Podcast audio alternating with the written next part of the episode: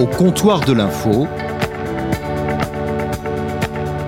François Baudonnet.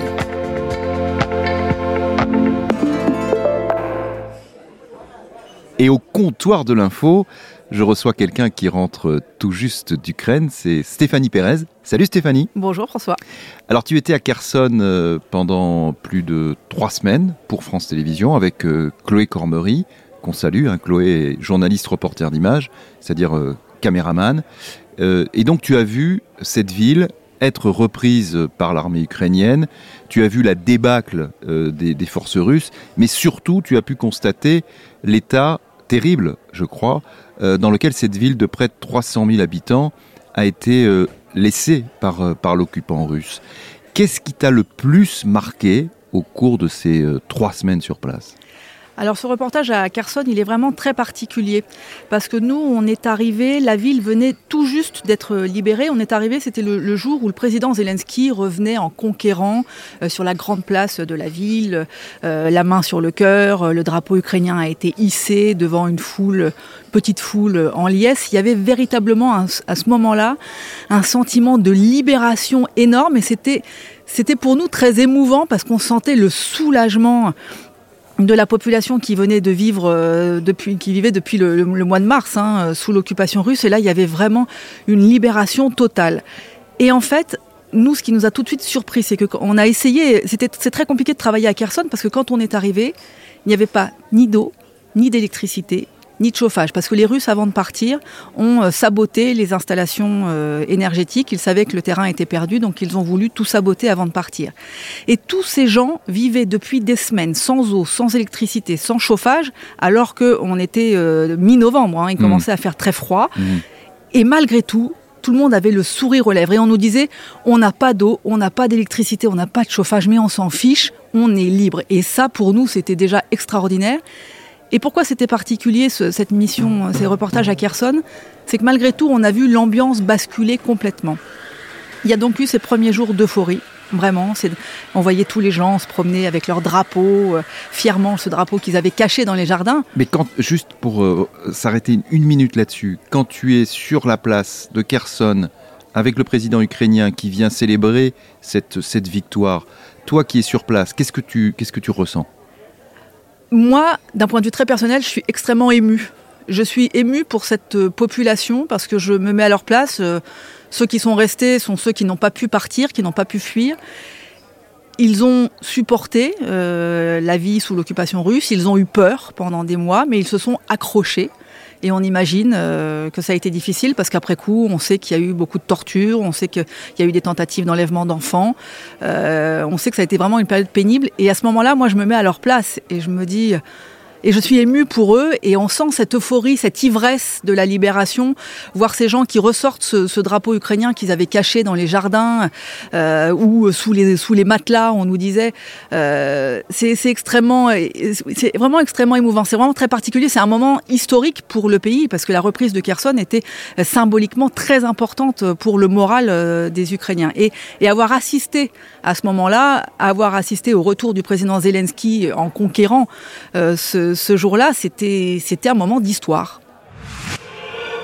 Le drapeau ukrainien hissé officiellement sur la place centrale de Kherson, en présence du président Zelensky ému et d'une centaine d'habitants soulagés, mais marqués par huit mois d'occupation. Depuis vendredi, de nombreux panneaux de propagande russe ont été déchirés de rage. Dans le centre-ville, la parole se libère, chacun a son histoire. Cet homme raconte son arrestation aux soldats ukrainiens. Ils m'ont forcé à rentrer dans leur voiture. Ils m'ont mis une cagoule. J'ai été envoyé en prison et j'ai cru que j'allais mourir. Et après ces moments très forts, tu le disais, il y a la bascule en fait. Ça bascule et ça bascule en très très peu de temps. Nous, on a vraiment senti la différence parce que déjà les premiers jours, on entendait au loin euh, les explosions. C'est les Ukrainiens qui ripostaient aux tirs d'artillerie russe. Mais ça restait assez loin. Et petit à petit, on a senti les obus russes qui commençaient vraiment à siffler de plus en plus fort, de plus en plus près sur la ville.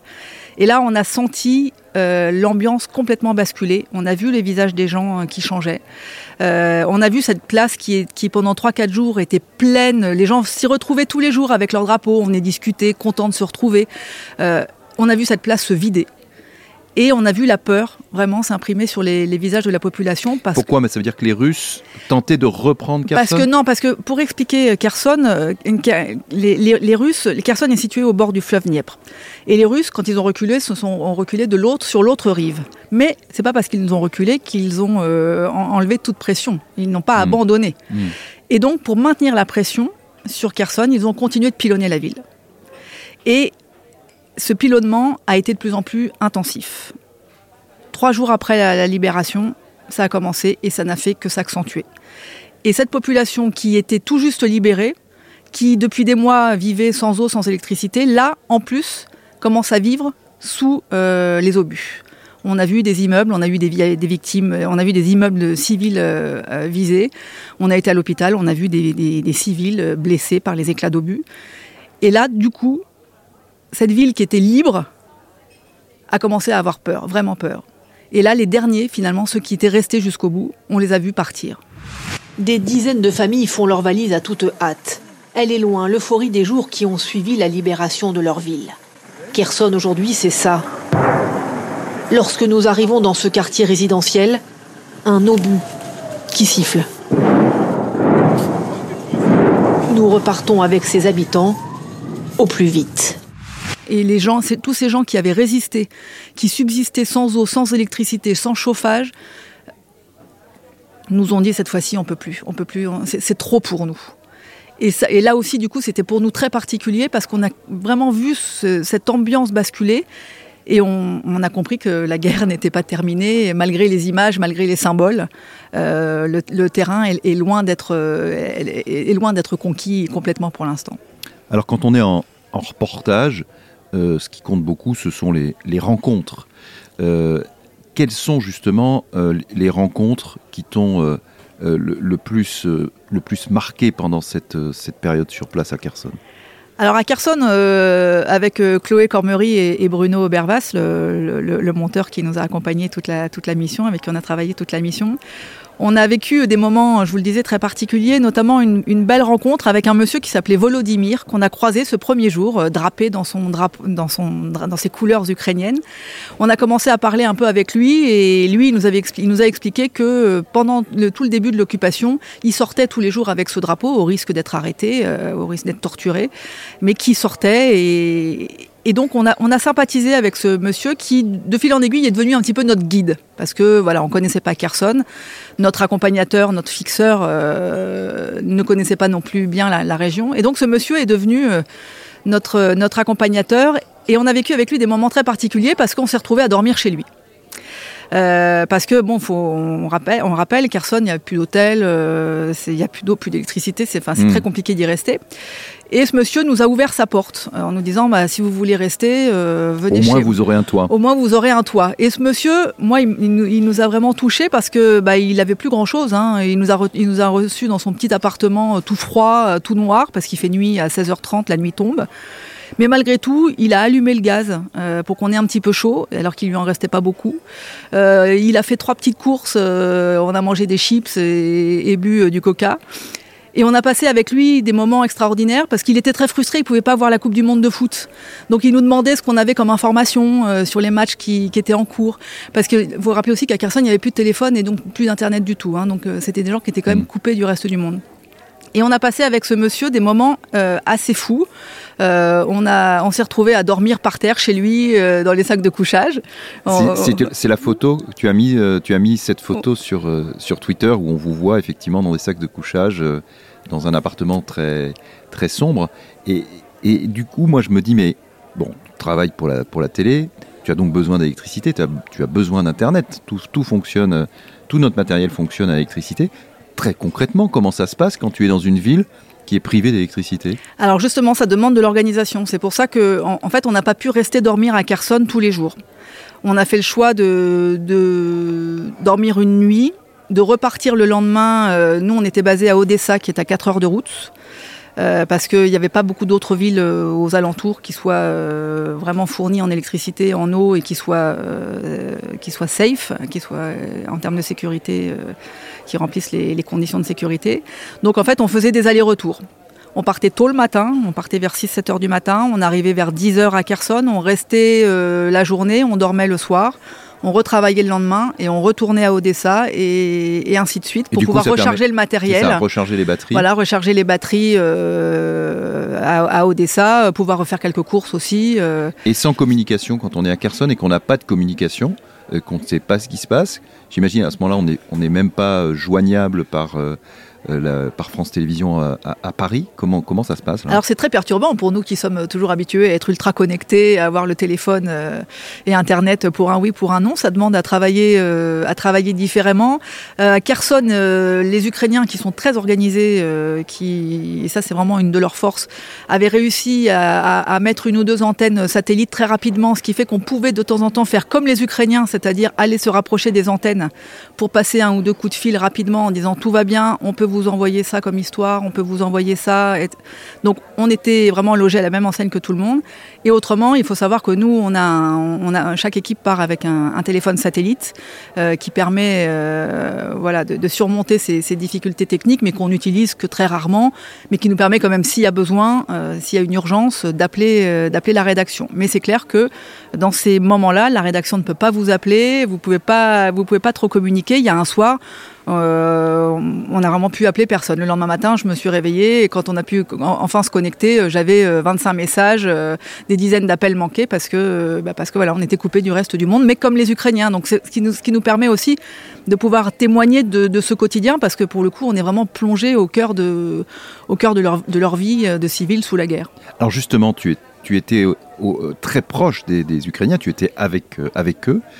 Comment font-ils pour vivre? Parce que ça, vu de Paris, c'est une question qu'on se pose parce qu'on nous dit le froid arrive, il n'y a pas d'électricité, euh, il, manque, manque de tout. Mais au quotidien, comment font-ils pour vivre ou même tout simplement pour survivre?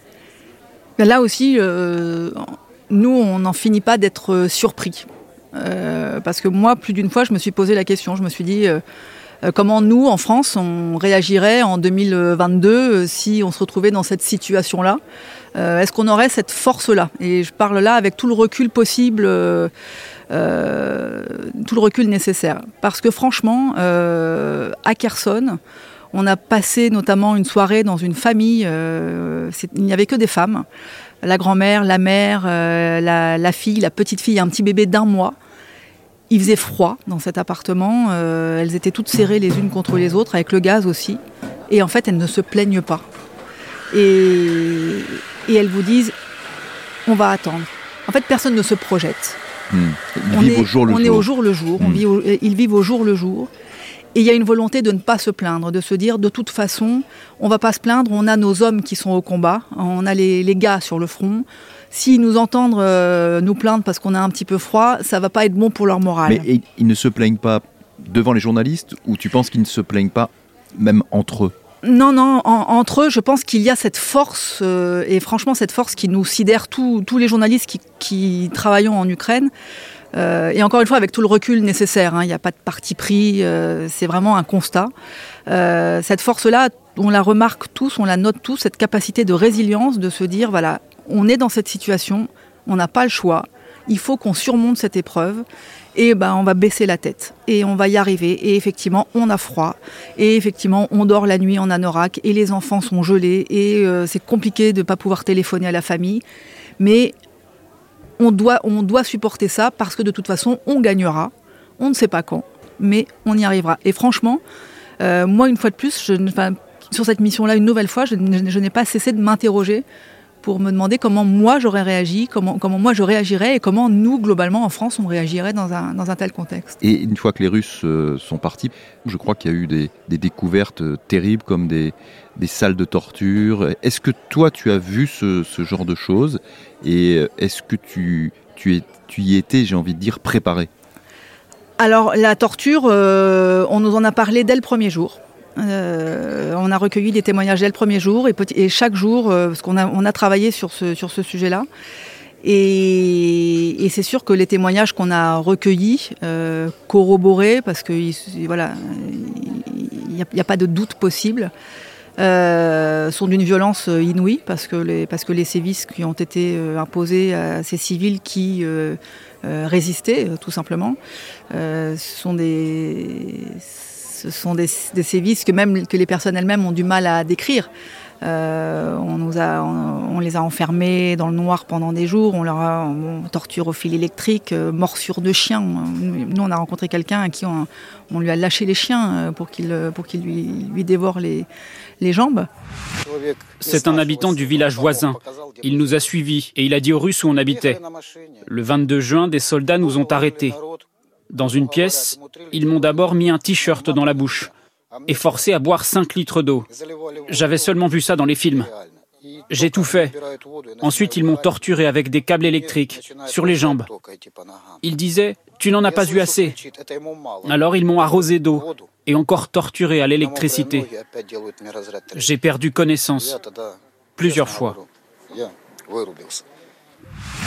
Ça, forcément, c'est des témoignages, quand vous les entendez, euh, bon, vous n'avez pas grand-chose à rajouter. C'est compliqué de poser des questions parce que vous rentrez dans, l'intime, vous rentrez dans la douleur de la personne. En même temps, certains ont besoin d'en parler pour, euh, pour qu'on les croie, pour qu'on comprenne ce qu'ils ont vécu, pour qu'on comprenne la violence de, de l'occupation russe. Mais on n'y est jamais vraiment préparé, même si on sait, on sait que cette guerre euh, amène son lot d'horreur comme toutes les guerres.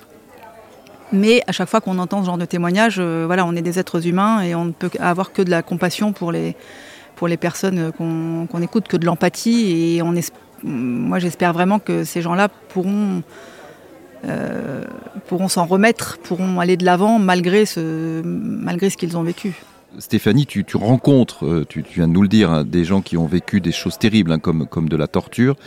Et, j'imagine que pour rencontrer, avant de rencontrer des gens comme ça, on a besoin euh, de, se préparer psychologiquement et en tout cas de se, protéger. Comment est-ce que toi tu, fais? Est-ce que tu as des façons de faire pour aller passer à autre chose, peut-être pouvoir euh, oublier? Comment ça se passe pour toi? Alors on n'oublie pas. Mais moi, je sais que avec mon équipe, avec Chloé, avec qui on, couvre ce conflit depuis le début, et comme avec Bruno Bervas sur cette mission, on se parle beaucoup. Et après coup, on en parle beaucoup, beaucoup. C'est-à-dire qu'on ne va pas évacuer. Et moi, je sais que c'est la meilleure façon. C'est-à-dire, euh, je ne garde pas ça pour moi. Euh, on reconnaît euh, tous les trois ou tous les quatre, tous les cinq avec le, fixeur, avec le chauffeur. On reconnaît qu'on vient de passer un moment compliqué, un moment difficile. Et on met des mots là-dessus pour, pour que ça soit clair pour tout le monde. Il n'y a pas de honte à avoir été choqué, à avoir été peiné. Euh, et moi, je sais que c'est ce qui me permet de, c'est ce qui me permet d'avancer et, de garder quelque part euh, une certaine distance. Après, je ne vais pas dire qu'on est habitué parce qu'on ne s'habitue pas au malheur des, autres. Mais euh, malheureusement, on en fait beaucoup des, des reportages comme, comme ceci et, et, on sait de quoi l'humain est capable. Donc quelque part, moi je pense que je l'ai intégré aussi. Euh, et que en faisant ce travail-là, j'essaye aussi de le comprendre. Et peut-être que d'essayer de comprendre permet de ne pas euh, prendre euh, toute cette violence à l'état brut. à l'état brut, de façon trop cruelle. En tous les cas, moi, j'essaye d'analyser beaucoup, ce qui me permet de garder ma distance aussi. Le chirurgien esthétique qu'il opère est l'un des plus réputés d'Ukraine, jusqu'à présent prisé des riches ukrainiennes en quête de perfection physique. Aujourd'hui, il répare les traits brisés et son pays à sa manière. Nous, les chirurgiens, nous œuvrons pour la victoire. Nous contribuons à l'effort de guerre en redonnant leur visage et leur dignité à nos soldats et aux civils. Nous les aidons à traverser cette épreuve. En musique, le docteur Sossler efface peu à peu les cicatrices et les traumatismes, gratuitement. Ce qu'on vient d'entendre là, c'est un extrait, euh, Stéphanie, d'un reportage que, que, vous avez fait sur les gueules cassées, hein, donc ces gens qui ont été euh, euh, défigurés. Euh, les images de, ce reportage sont très dures. Est-ce que tu te fixes des limites de ce que tu peux montrer ou de ce que tu ne peux pas montrer alors là, on avait des photos qui étaient beaucoup plus dures euh, pour. Euh, tu as fait un tri déjà. On a fait un tri. On a fait un tri. On s'est posé la question euh, est-ce que ces photos passeront? La rédaction en chef était d'accord avec nous que c'était des, photos qu'il fallait montrer parce que l'objectif de ces reportages, et moi franchement dans ce conflit, c'est vraiment ce que j'essaye de faire depuis le début avec, avec l'équipe, c'est-à-dire de rester vraiment au plus près de l'humain, vraiment parler de la vie des, des civils. et là, on est vraiment dans ce que vivent les civils au quotidien. C'est-à-dire que ce sont les gens qu'on a vu dans le reportage.